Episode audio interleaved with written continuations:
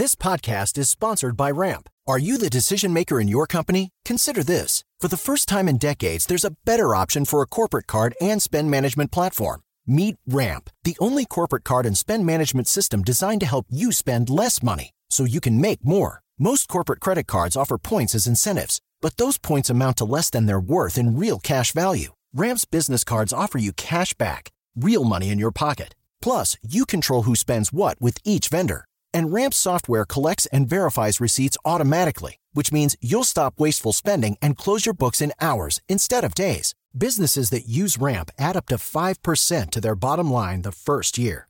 If you're a decision maker, adding Ramp could be one of the best decisions you've ever made.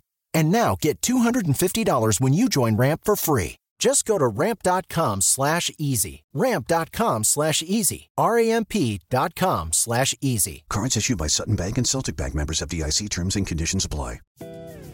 Market Minds, un espacio para compartir tendencias de marketing, comunicación, medios digitales y distribución de contenidos.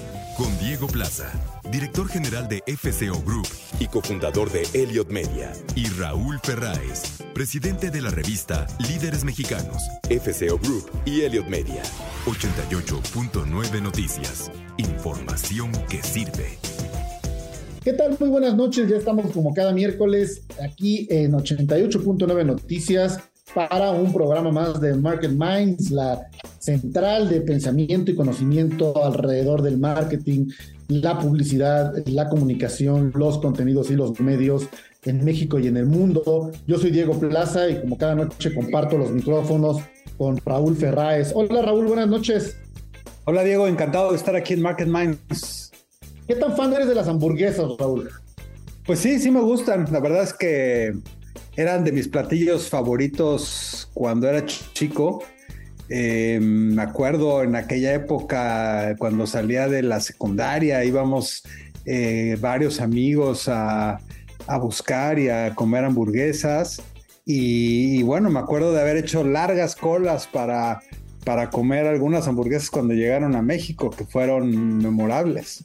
Es cierto, e, es una época en la cual pues llegaron las grandes compañías, pues qué será, en los años 80, ¿no? Que fue también una gran apertura de estas cadenas y la llegada a nuestro país. Y bueno, una de ellas es evidentemente McDonald's, que además, no sé si sigue siendo Raúl, pero yo, yo tengo el, el, texto en la mente de que la, la, la sucursal de, de, de, Polanco, la que está sobre periférico, eh, es, el McDonald's más grande de Latinoamérica o era el McDonald's más grande de Latinoamérica. Pues mira, cuando, cuando yo era chico, eh, ir a Estados Unidos, parte de la magia de ir a Estados Unidos era justamente ir a, comer una hamburguesa en McDonald's porque eran legendarias eh, y sobre todo porque no había en México, ¿no? Y me acuerdo que, pues como decía hace un momento, cuando finalmente abren los primeros McDonald's en México, el primero fue ahí en el Pedregal, cerca de Perisur y yo me acuerdo de haber hecho colas de dos horas para comerme una hamburguesa, Diego. O sea, era impresionante. Y, bueno, eh, así como decías ahorita del, McDonald's de Mazarik, que parece ser que es el más grande del mundo, me acuerdo mucho una vez que fui a Nueva York y en Wall Street, eh, un McDonald's que te abría un... Eh, un, butler con guantes de, con guantes blancos ¿no? Y todo el concepto de ese McDonald's era algo como muy sofisticado porque estabas en Wall Street, en, Nueva York, ¿no? En la, en la calle donde... Entonces, eh, creo, que, creo que tiene una historia interesante, ¿no? los famosos arcos dorados. Justamente, y bueno, estamos hablando de marcas pues, pues muy poderosas en la, en la conciencia y en la cultura global, ¿no? La cultura global este, eh, del marketing, del consumo, y por eso esta noche vamos a platicar con Juan Carlos Cortés, que es el, el director de comunicación en Arcos Dorados en México. Esa es la, la, descripción eh, institucional de la marca eh, aquí en nuestro país, Arcos Dorados México, lo que todos conocemos como McDonald's, y vamos a platicar de la estrategia justo de compromiso social y desarrollo sostenible, y vamos a hablar pues obviamente mucho del momento eh, de la marca hoy, futuro, con tantos cambios que justo pues atienden a a, un compromiso social de alimentación, de, de consumo, de vida, de infancias, de muchas cosas que pues son marcas eh, muy, muy avanzadas en este tipo de conversaciones. Así que esta noche vamos a platicar con Juan Carlos Cortés, representante de comunicación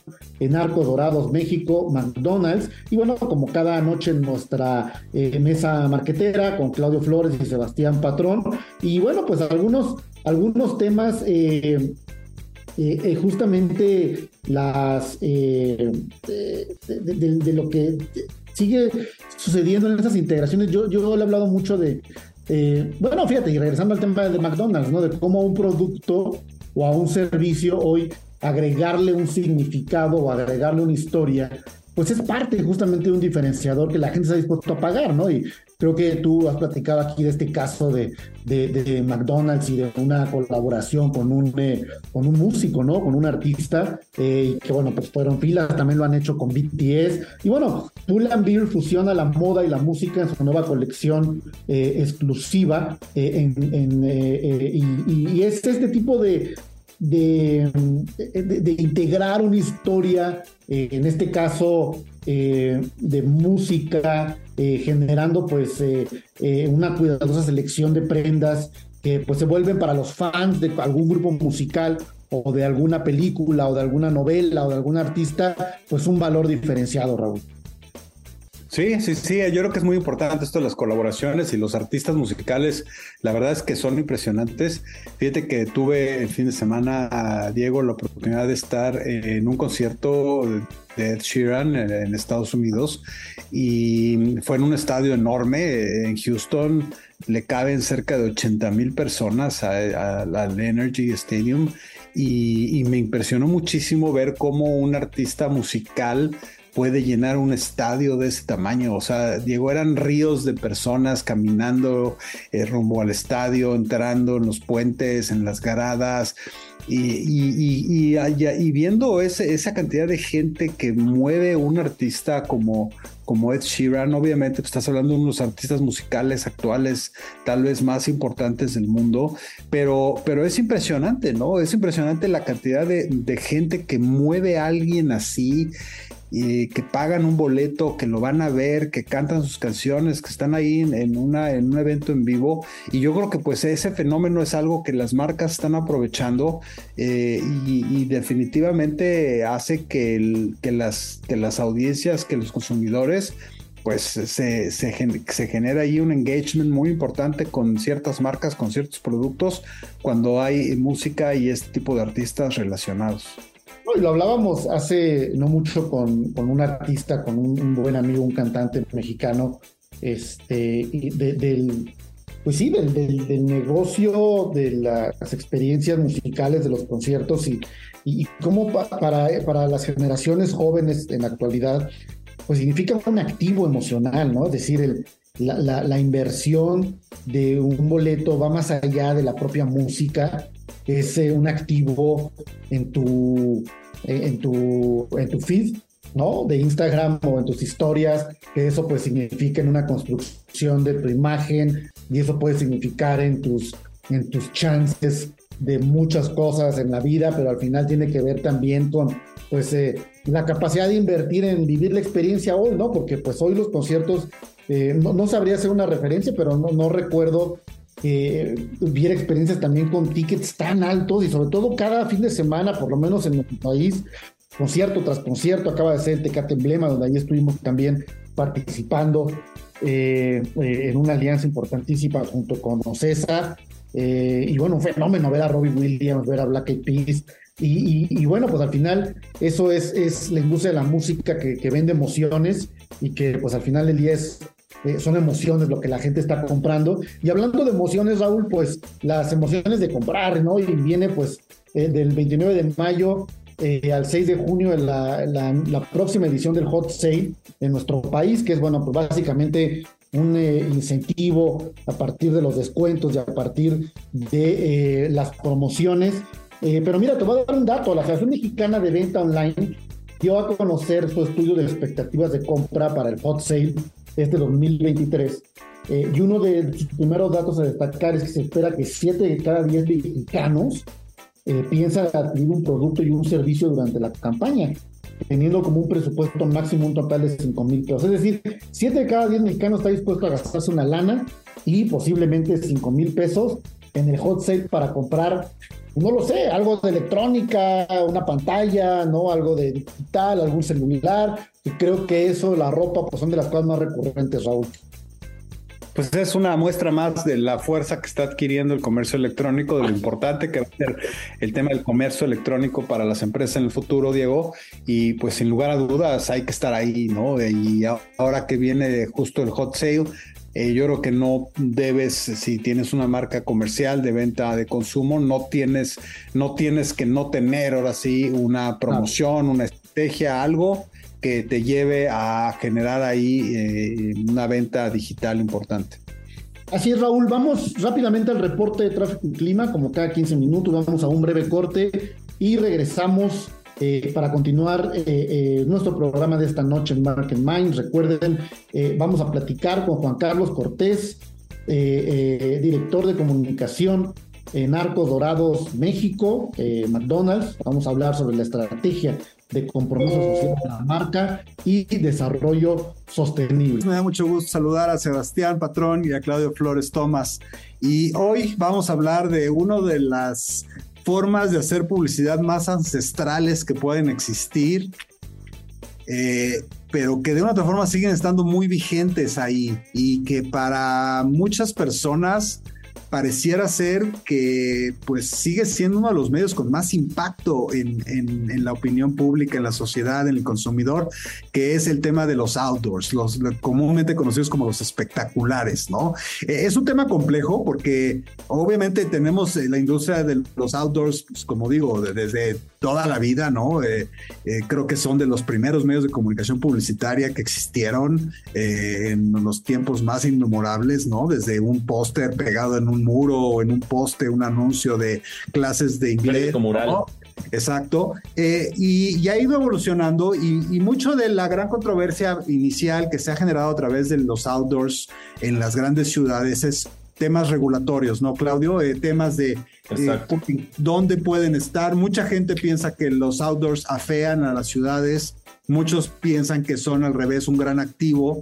Bueno, vemos Piccadilly Circus, vemos obviamente Times Square. Aquí en México no hay un lugar así como que emblemático de los temas de pantallas y outdoors, pero, pero en el tema regulatorio yo creo que es ahí donde se ha jugado una de las batallas eh, más importantes, ¿no, Claudio? Coincido, Raúl. Eh, me parece que además los espectaculares, el out of home, el, eh, los, estos recursos eh, siguen siendo una gran muestra, diría yo, Sebastián Raúl, de que los medios no, no desaparecen, sino se, se generan nuevas, nuevos eh, ensambles, nuevos complementos y hoy el out of home está sufriendo transiciones radicales brutales. Primero es cierto, la primera es la presión de las autoridades gubernamentales que dicen, oye, tengo que normar cada cuántos metros, a qué distancia. Este, hay sí esta conversación acerca del ruido visual en el ámbito urbano y hay quien ya está legislando este tipo de temas en Ciudad de México y en las grandes ciudades del país. Ya es un tema que no puedes poner uno espectacular en donde se te antoje, sino tienes que pasar por un proceso regulatorio. Pero hay que decirlo, Raúl, el out of home, los espectaculares funcionan de manera increíble, siguen siendo grandes recursos de nuestra estrategia de comunicación, publicidad o marketing para generar reconocimiento de marca. Esto que le llamamos el brand awareness cuántas personas conocen que tu marca existe, es uno de los mejores métodos. También es un método muy poderoso para posicionar nuevas ofertas, nuevos productos, nuevos servicios, incluso nuevos funcionarios o candidatos y candidatas, Raúl. Es, es innegable que el out of home eh, va a ser, eh, va a seguir siendo un recurso estratégico muy valioso para quien hace marketing, branding o comunicación. Además, el Autocom, pues no son solo esos espectaculares que vemos arriba de edificios, sino también son los parabuses, eh, el mobiliario urbano. Mobiliario urbano de cosas, una bicicleta, ¿no? Que trae un anuncio de, un banco, obviamente aeropuertos, eh, vallas, ¿no? En, terrenos, en, propiedades eh, que se presta para prestar ahí. alguna vez yo me acuerdo en algunas tiendas de departamento, digo, de consumo de supermercados, en los carritos también había anuncios, tienes finalmente también todo el sistema de transporte público, ¿no? Este, con calcomanía. El metro. El metro, o sea, e, es una industria enorme, ¿no, Sebastián? No, es, es enorme. De hecho, nos pasa mucho en la Advertising Week eh, inteligencia artificial, digital, pero todavía sigue habiendo estos formatos que son altamente exitosos y que todavía se manejan con mucha, mucha industria, ¿no? Yo lo que te diría aquí es, y nosotros, y de hecho nosotros hemos tenido debates entre las grandes anunciadoras eh, de Out of Home en el Advertising Week de, de, dónde va la industria, cuál es el futuro, cuáles son los, los mea culpas, cuáles son los, los, las buenas prácticas, porque es cierto que como en todos los países y, en todas las regiones, ¿no? O hay Tú, tú, vas al, al, al, al, aeropuerto de París a ver los, los placements de JC Deco están preciosos. O sea, embellecen el aeropuerto de verdad. O sea, hace una muy buena labor en ese sentido. Luego tiene de repente Río de Janeiro y Sao Paulo acaba de prohibir todos los espectaculares de esas dos ciudades brasileñas. ¿En serio? Eh, fue un, enorme conflicto. Estados Unidos, tres, estados de Estados Unidos ya los prohibieron. Entonces es y, un poco platicar la situación, por ejemplo, la Ciudad de México. Decían, hay como 1.400 empresas de out of home eh, que en un momento se dejó descontrolada. Ahorita para parar ese control, ¿cómo lo haces? ¿Con fuerza o sin fuerza? Este, pero, pero es claro que hoy en día, haciendo una mea culpa, la Ciudad de México es un abuso enorme de, de, espectaculares, yo diría, ¿no? Y, también el formato, como dices tú, es distinto, ¿no? No es lo mismo un formato como a lo mejor en Arts Pedregal, en el, en el centro comercial que cuando vas en, cuando te cubre el cielo, toda esta maraña de malos puestos, con a veces peligro de que se caigan. Creo que hay mucho debate internamente, como todo hay intereses enormes, ¿no? Que debería haber una responsable y buena conversación al respecto, no nada más una, una regulación tratada por aquí, sino otra vez, o sea, hablando de cómo realmente la visión a varios años de cómo se ve este formato en una ciudad cuando banquetas, eh, se está hablando ahorita de quitar el cableado de la Ciudad de México, banquetas, iluminación. Todo eso abona a un, a un ¿cómo le puedo decir? ¿Cómo, pues, un, entorno De ciudad, un entorno de ciudad que abona al, bienestar de la población, ¿no? Que se tiene que hablar en conjunto, ¿no? Entonces, hoy, hoy, hoy tienes pláticas en Milán hablando de qué tipo de luz debe haber en la calle. O sea, luz tenue o luz brillante que te quite el sueño, o sea, todo eso está empezando a influir, ¿no? El formato creo que es una, una, una de ellas. Yo te diría, por ejemplo, el Grupo Vallas, en donde hay una construcción y aprovechan para cubrirla y poner espectaculares, iluminadas, bonitas, beneficia enormemente, ¿no? Que te cubren todo el cielo y, o sea, no, o sea, hay que ver cuáles son esas formas que, hay, que, que, tienen que tener muchas, muchos formatos, ¿no? Pero independientemente de la regulación y estos temas urbanos, ¿no? Y de, de temas urbanos la eficiencia de un out of home. O sea, eh, obviamente en el tema de la apuesta, que, a lo mejor es muy similar pues, a la de otros medios que tratan de utilizar tu atención mientras que estás haciendo otra cosa, como en la radio, ¿no? Vas manejando, vas oyendo una estación porque no necesitas fijar tu vista en el contenido. Eh, los podcasts, ahora tan, tan, tan, eh, tan escuchados y tan fuertes. Entonces, lo que le ha apostado el Out of Home justamente es aprovechar un tráfico natural que se da en cualquier lugar, en un aeropuerto, en una ciudad, en una avenida, en, en una calle, para generar un impacto comercial. ¿Qué opinan de esto? O sea, ¿qué tan efectivo es realmente ese impacto comercial? Claudio. Mira, yo creo que es un impacto poderosísimo, es uno de los medios más eficientes para generar brand fame o brand awareness, reconocimiento o fama de marca. Me parece que además compite bien por la atención en un contexto de hipersaturación comunicacional. Recibimos 12 mil estímulos publicitarios al día en promedio en ámbitos urbanos en México y a mí me parece que hemos hablado un poquito del pasado de este medio, pero el futuro, ojo, viene, viene un futuro nuevo, un futuro digital para el out of home que tiene que ver justo con que al final todo, toda, toda la comunicación, la pauta va a ser programática y vamos a ver cómo cambia el espectacular, el, el, mensaje y el, y el target en función del horario, en función del día de la semana. Entonces ahí viene también un giro, diría yo, innovador e importante para este medio. A mí como sí. Perdón. No, yo, yo, a mí... Ah, perdón. Tomás, vas, Sebas. Yo te diría, a mí como publicista me encanta el formato, la verdad. ¿eh? Ahora, creo que es un formato mal usado. Me gusta porque porque es en un momento en el que estás el celular menos apropia o, o vas manejando. Yo sé que volteas a ver manejar ese celular, pero no estás tan como sentado viendo televisión. Bien los anuncios y celular automático. Me gusta el formato, pero algo que creo que falta mucho es utilizarlo bien. ¿A qué me refiero? Yo he visto campañas de espectaculares. 25% de descuento en la próxima compra. O sea, pero tú ves de repente, me tocó hablar en el Leadership Forum con Pepe Montalvo, que acaba de hacer eh, la, la, campaña con JC de Code Exteriores. Hizo una campaña secreta, tras bambalinas, de, de, de, era para justo comprobar el éxito de bien usado, cómo, cómo, cómo puede funcionar el formato. Hizo una campaña viral con puro formato outdoor. ¿Me explico? Era de una historia como de un noviazgo, Sebastián. Lo hicieron Exactamente, exactamente. Ahora, Gandhi, la gran campaña de Gandhi es outdoor. Premiada, es outdoor hecha completamente. Frases cortas, llamativas. Entonces, el formato es para eso en outdoor, pero, pero, pero, pero es, muy bueno. A mí me gusta mucho. Lo que he hecho con Bachoco con los pollos, Sebastián. Pollos, claro. Sí. Bueno, pues eh, definitivamente es una industria enorme a nivel global. Este, eh, no sé hasta qué punto, y no tengo esa data el, medio digital ha sustituido algunas de las inversiones que las empresas hacían en outdoors, eh, pero al final esto creo que es un poco la, fórmula que hemos platicado ya varias veces aquí en la mesa, ¿no?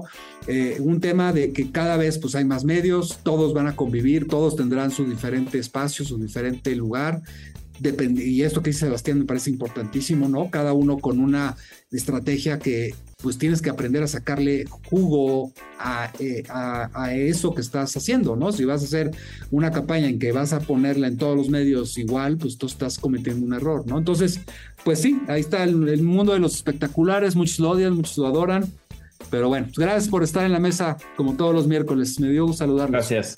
Tenemos la entrevista eh, a partir de una historia de liderazgo sí empresarial, sí de la marca, sí eh, de la historia de la estrategia, pero también de la persona eh, y del obviamente responsable de, de, la comunicación, en este caso en particular. Y, por eso me da mucho gusto recibir en Market Minds a Juan Carlos Cortés, que es el, gerente de comunicación para Arcos Dorados eh, en nuestro país. Ya le adelantábamos eh, al principio del programa, estamos hablando de McDonald's, ¿no? Es, importante hacer esta, eh, este, esta acotación, ¿no? Porque decir que es arcos dorados, ¿no? Pero siempre nuestro trabajo hacer esta relación.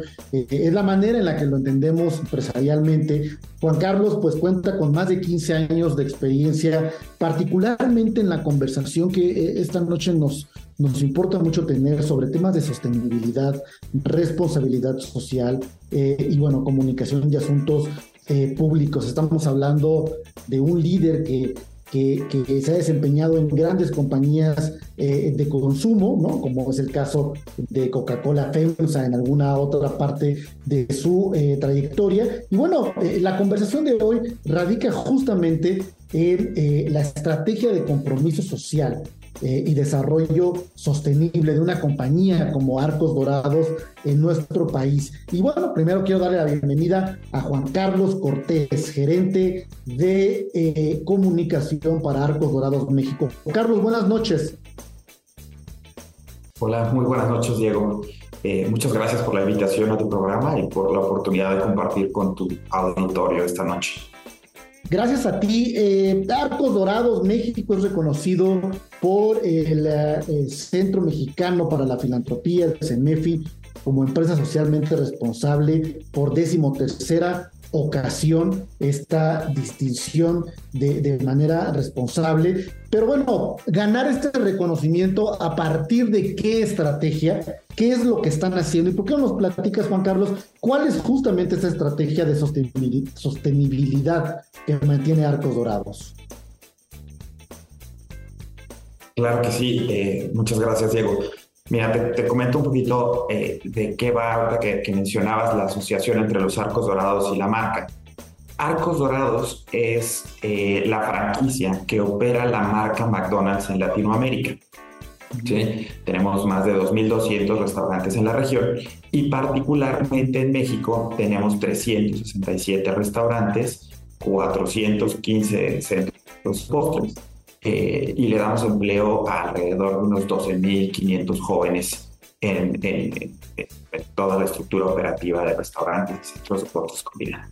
Entonces, y de ahí eh, los arcos dorados, ¿sabes? estos son como el logo de, de, McDonald's, sean el nombre que lleva esta franquicia. ¿sí?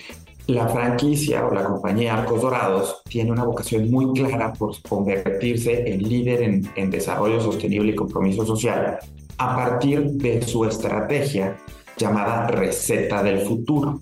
Esta estrategia es, cubre los principales eh, seis pilares para la compañía en toda la región y particularmente pues también aplican para México. Los seis pilares de la estrategia son eh, cambio climático, abastecimiento sostenible, economía circular, eh, empleo joven, familia y bienestar y diversidad e inclusión. Como puedes ver, es, una, pues, una estrategia muy completa que abraza o que considera los principales puntos de materialidad o materiales para la sostenibilidad de nuestro negocio. ¿Sí? La ejecución de esta estrategia es justamente la que nos ha llevado a, de manera muy consistente, ser eh, reconocidos por el CMFI, treceava ocasión en esta vez, eh, como empresa socialmente responsable. Y, y, déjame darte como algunos ejemplos, ¿no? De, qué risa o qué, qué, qué, hacemos con esto. Por ejemplo, eh, ahora en el marco del, del Día del Reciclaje, eh, estamos teniendo o hemos tenido en nuestros empaques una evolución ¿no? muy consistente en nuestros empaques, de forma que el 100% de los empaques que utilizamos en McDonald's, que son de fibra, de papel o cartón, están certificados eh, con FSC, es decir, que vienen o provienen de fuentes sostenibles. el, papel, es sostenible y eh, también incorpora elementos reciclados y, por supuesto, es 100%, 100 reciclado. ¿no? Esto, por ejemplo, el cuidado del medio ambiente. Claro, Diego. Me, llama la atención eh, justamente, bueno, este énfasis del medio ambiente me parece que es eh, eh, fundamental. Eh, sin embargo, me gustaría preguntarte sobre toda la cadena de valor del producto, del servicio que impacta en el consumidor por parte de, Arcos Dorados.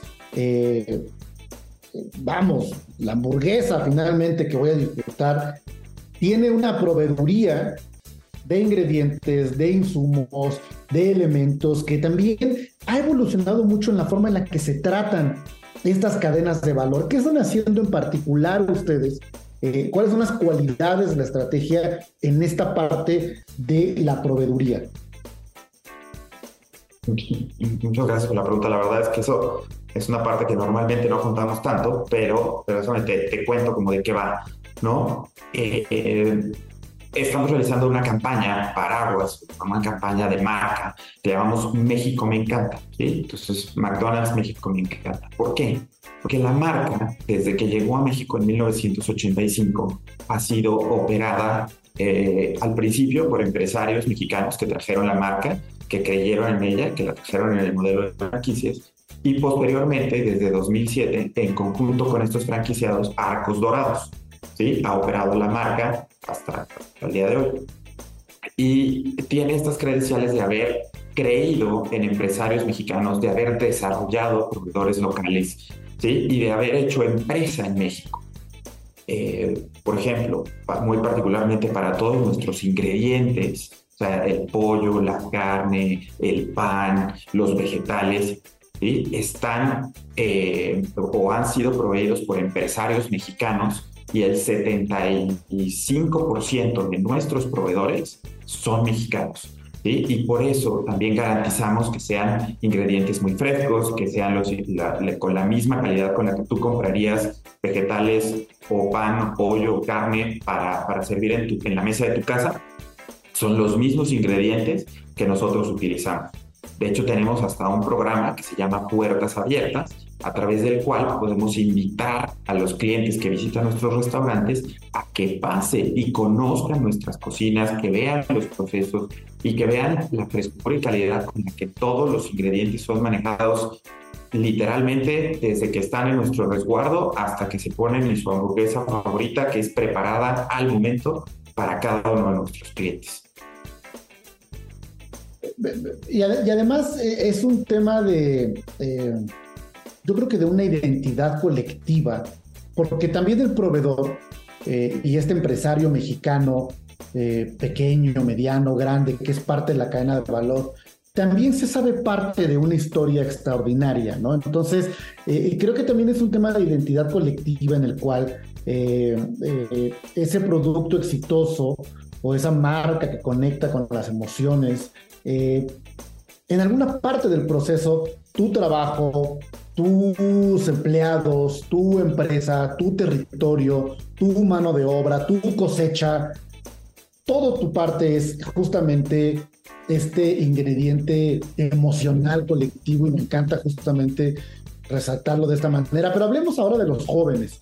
Yo creo que eh, Arcos Dorados, eh, en este caso hacia el consumidor, la marca McDonald's, es, es una emoción infantil desde el ciclo de vida hasta los jóvenes. Eh, y bueno, pues en diferentes momentos en el ciclo del consumidor, pues atienden diferentes ocasiones de consumo. Pero me parece que en la juventud es, es, parte fundamental de tus historias, insisto, desde la infancia, con, con la cajita feliz y, yo creo que también se convierte en un lugar que te significa algo para ir a comer, pero también para trabajar. Y creo que esto es algo que ha caracterizado a la marca Arcos Dorados también, con un ingrediente activo de responsabilidad frente a los jóvenes. ¿Qué están haciendo frente eh, a este gran segmento llamado jóvenes y cuál es la interacción de responsabilidad ahí, Juan Carlos? Eh, mira, la, verdad es que la compañía tiene una vocación muy clara, ¿sabes? Por, por el empleo joven. Cuando tú vas a un restaurante, a un McDonald's, lo primero que vas a ver seguramente es un par de jóvenes que te reciben con una sonrisa, que te abren la puerta y que te guían a través del restaurante ahora para usar, por ejemplo, nuestras pantallas digitales, nuestros kioscos, para pedir a través de la aplicación, para acercarte al mostrador sin tener que hacer fila, ¿sí? Te guían bajo este nuevo modelo. Y esos, esos, esos jóvenes hoy reciben, son 12.500 jóvenes en México, que reciben una oportunidad de trabajo formal. ¿sí? O sea, eh, todos ellos eh, están contratados, son parte de la nómina y eh, tienen su primera experiencia laboral, muchos, muchos de ellos, a partir de participar en la marca y de recibir la capacitación, el desarrollo, el entrenamiento, las perspectivas de carrera, de crecimiento, ¿sí? Eh, que les da, lo, el, que, les hace empezar su vida laboral a partir de, eh, de, este pie derecho, digamos, este primer paso. ¿no? La verdad es que yo siempre he pensado que, que esta marca cada vez tiene una vocación más clara de decir, oye, yo estoy, en lugar de contratar jóvenes para hacer hamburguesas, yo más bien estoy buscando vender cada vez más comida y más hamburguesas para poder darle empleo a más jóvenes. Y capacitación, desarrollo, oportunidades formales. Y de verdad hemos tenido acá historias eh, pues muy padres de jóvenes que participan con nosotros y que a partir de eso se quedan, no sé, 5, 6, 7 años y logran pasar de ser, eh, digamos que el, colaborador que entra de base al restaurante a ser encargados del restaurante, a ser gerentes del restaurante, de un restaurante muy importante que evidentemente tiene bajo su, gestión muchas responsabilidades, desde el control de los inventarios, la atención al cliente, las ventas, ¿sí? la gestión de un equipo. ¿no? La verdad es que en el restaurante pues, trabajan, no sé, dependiendo del tamaño, mínimo unas 30 personas.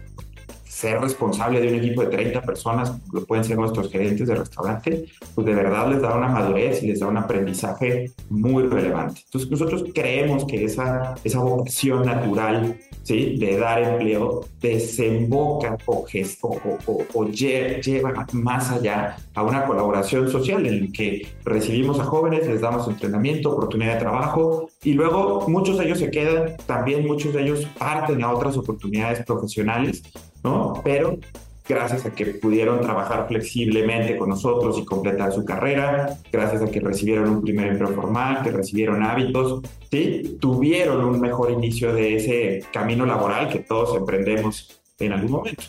Entonces, yo te diría que, que, que eso es una parte muy importante. Y lo otro es que también nos gusta redondear esa experiencia de los jóvenes con cursos que les damos de manera virtual y gratuita, eh, se llaman eh, Comunidad. ¿sí? Esa página o esos cursos en línea son la extensión de la capacitación que le damos a los jóvenes en nuestros restaurantes, pero abiertos para cualquier joven en Latinoamérica o cualquier persona en México que con una página de internet y un poco de tiempo pueda meterse a hacer cursos de introducción a la tecnología, de orientación vocacional, eh, de desarrollo de habilidades blandas como negociación emprendimiento, y de esta forma redondear también, no solo ofreciendo empleo concreto, sino mejorando las, las capacidades o las cualidades de empleabilidad de los jóvenes.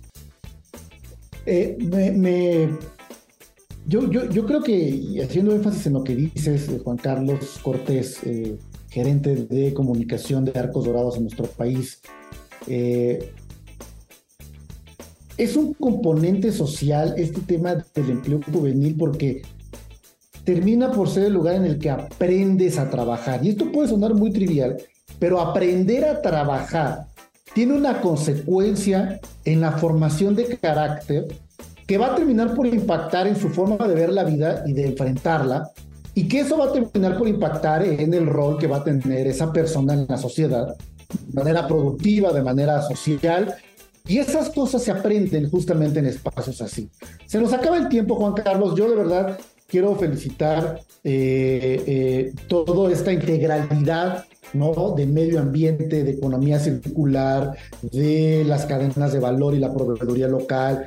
Me encanta este tema en particular del empleo juvenil y bueno, hay mucho más que ya no platicamos hoy como el impacto en la comunidad, pero bueno, esto al final se encuentra eh, reconocido eh, justamente eh, por decimotercera ocasión la distinción de empresa socialmente responsable por el Centro Mexicano para la Filantropía, CEMEFI, y yo creo que esta es una de las eh, eh, facetas que, bueno, es parte justamente del reto que tú tienes, que queremos conocer más de las empresas, que a veces no se habla tanto, no se ve tanto, pero son historias extraordinarias de muchísimo trabajo que hay justamente detrás y que es verdaderamente apasionante. Juan Carlos, muchísimas gracias por haber compartido hoy con nuestro auditorio aquí en Market Minds. Muchas gracias, Diego. Y gracias, gracias, Juan Carlos.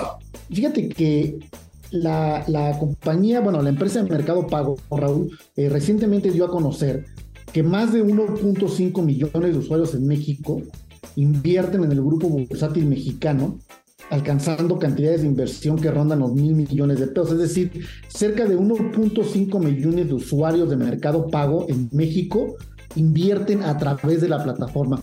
Me parece que son conversaciones eh, eh, complementarias al entendimiento natural, ¿no? De una marca que hoy podemos conocer o entender, a cuando se convierte también en una propiedad o en una posibilidad de generar otro tipo de desarrollo económico, de inversión. Eh, y bueno, pues me parece que Mercado Libre y Mercado Pago están cada día tomando una relevancia muchísimo más grande a nivel mundial. Creo que la región latinoamericana pues eh, ocupan ellos un liderazgo, ¿no? Eh, por, mucho, ¿no? Eh, y, bueno, creo que han hecho las cosas bien, hemos platicado aquí en Market Minds con, con varios, con varios de los altos directivos, y, bueno, pues también es una marca que además nosotros tenemos la oportunidad de, trabajar con ellos en nuestra agencia de Influence Marketing en Affluence y muchas cosas. Y bueno, Raúl, pues son algunas de las noticias de esta semana. Y fíjate que también ahí hay que hacer un reconocimiento a, GBM. Eh, obviamente cuando hablamos de temas de digitalización y de apps en el mundo financiero, creo que todos eh, vemos el liderazgo, eh, sin lugar a dudas, de, empresas como BBVA, ¿no? Con su app, que es de las más populares, o algunos otros bancos como Azteca, que también trae una app muy buena. Pero yo creo que cuando hablamos ya de eh, empresas a lo mejor un poco más especializadas. El caso de Grupo Bursátil Mexicano, pues es una casa de bolsa principalmente. Eh, yo creo que son de los que mejor eh, trabajo han hecho justamente en digitalizarse, en lograr aplicaciones en donde los jóvenes sobre todo pueden manejar sus inversiones, manejar. Y esta alianza que hicieron con Mercado Pago, pues ahí están los resultados, ¿no? Mil millones de dólares ya de inversión, creo que lleva a GBM a una posición también de liderazgo en el manejo de recursos eh, muy, muy relevante, Diego. Así es, Raúl. Y, bueno, para, para, continuar también eh, con los temas de, eh, de los, mm, ¿cómo llamar?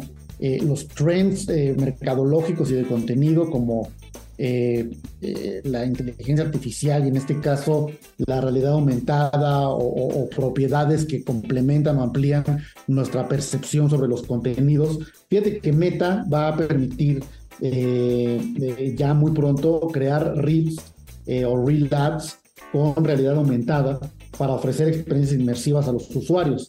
Según los resultados presentados por la empresa, la implementación de de, realidad aumentada en ciertos anuncios, pues mejoró significativamente el recuerdo de los mismos entre los usuarios, principalmente entre 18 y 24 años, el 87% del tiempo, eh, superando los anuncios no habilitados con realidad aumentada. Es decir, pues eh, tan solo yo creo que la sorpresa misma del anuncio de realidad aumentada ya te pone en una frecuencia de poner atención de una manera distinta, ¿no, Raúl?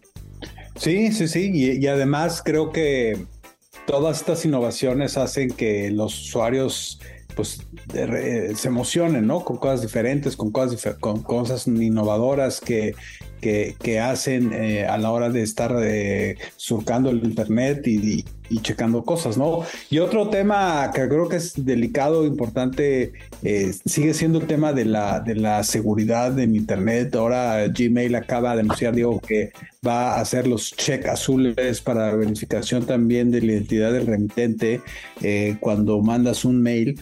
Y, yo creo que esto, no sé, tú qué opinas, pero se está volviendo realmente un problema sistémico, el tema de, los spams, de los correos que te llegan. Eh, es impresionante. De, repente, eh, por ejemplo, el otro día me pasó que compré algo y, me, están, me estaban mandando el paquete por FedEx o UPS o no sé cuál.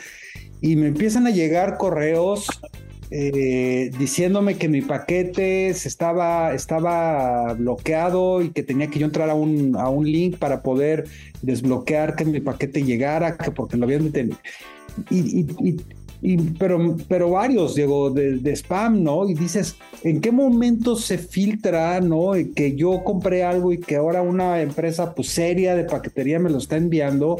¿Y en qué momento empiezan a llegarme esos correos en donde me dicen que mi paquete está detenido y que necesito meterme un link para que me lo suelten, ¿no? Entonces, no entiendo, de verdad, eh, eh, quién tiene esas fugas, pero, pero el tema de la seguridad en Internet se está volviendo realmente en un tema que ahora afecta a todos los, usuarios de, las redes sociales y del correo y del internet y de todo, ¿no?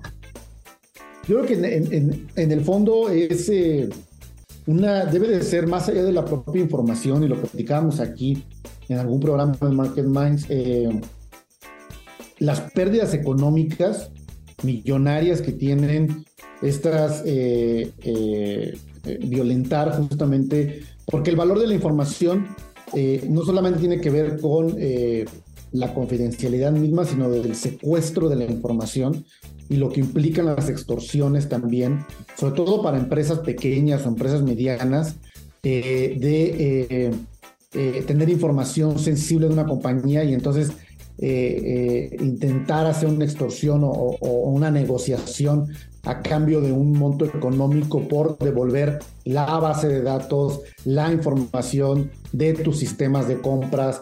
También existe esa parte más allá nada más de la, pues sí, de la propia privacidad, ¿no? Sino también de, la extorsión a partir de la información que le puedes quitar a una compañía de, sus listas de clientes, de sus nóminas, de, todo ello. Y, hay pérdidas millonarias, millonarias justamente alrededor de todo eso. Y, bueno, pues es quizá a mí la verdad es que eh, también llega un momento en que tienes que autenticar y son muchos pasos y dices, no pasa nada, ¿no? Y, te manda un mensaje y luego el código y luego el correo y dices, pues no me acuerdo de la contraseña y a veces es engorroso cuando tienes que autenticar tus, tus cuentas o tus accesos a tus redes, pero bueno, también no quieres que cuando te pase no estar protegido, Raúl. Oye, Raúl, vamos, vamos a despedirnos ya de este programa. Nos vemos la próxima semana en punto de las 9 de la noche aquí en Market Minds. Les, les invitamos a todos a sintonizar, a buscar, a encontrarnos, a, a, tener acceso también a Niger Radio, todas las estaciones de Grupo Asir, eh, particularmente 88.9 Noticias, Match FM, todas tienen experiencias de contenido increíble en iHeartRadio, así que pues esta plataforma de contenido programado y de podcast, eh, iHeartRadio también ahí pueden encontrarnos y escuchar eh, todos los episodios de eh, Market Minds que hemos hecho a lo largo ya de estos años, Raúl. Y seguirnos en redes sociales, arroba 889 Noticias, arroba FCO Group. Y bueno, nos vemos la próxima semana. Que tengan todos una excelente noche y hasta la próxima. Nos vemos, Raúl. Buenas noches. Igualmente, Diego, un gusto estar contigo aquí en Market Minds. Esto fue Market Minds, un espacio para compartir tendencias de marketing, comunicación, medios digitales y distribución de contenidos. 88.9 Noticias. Información que sirve.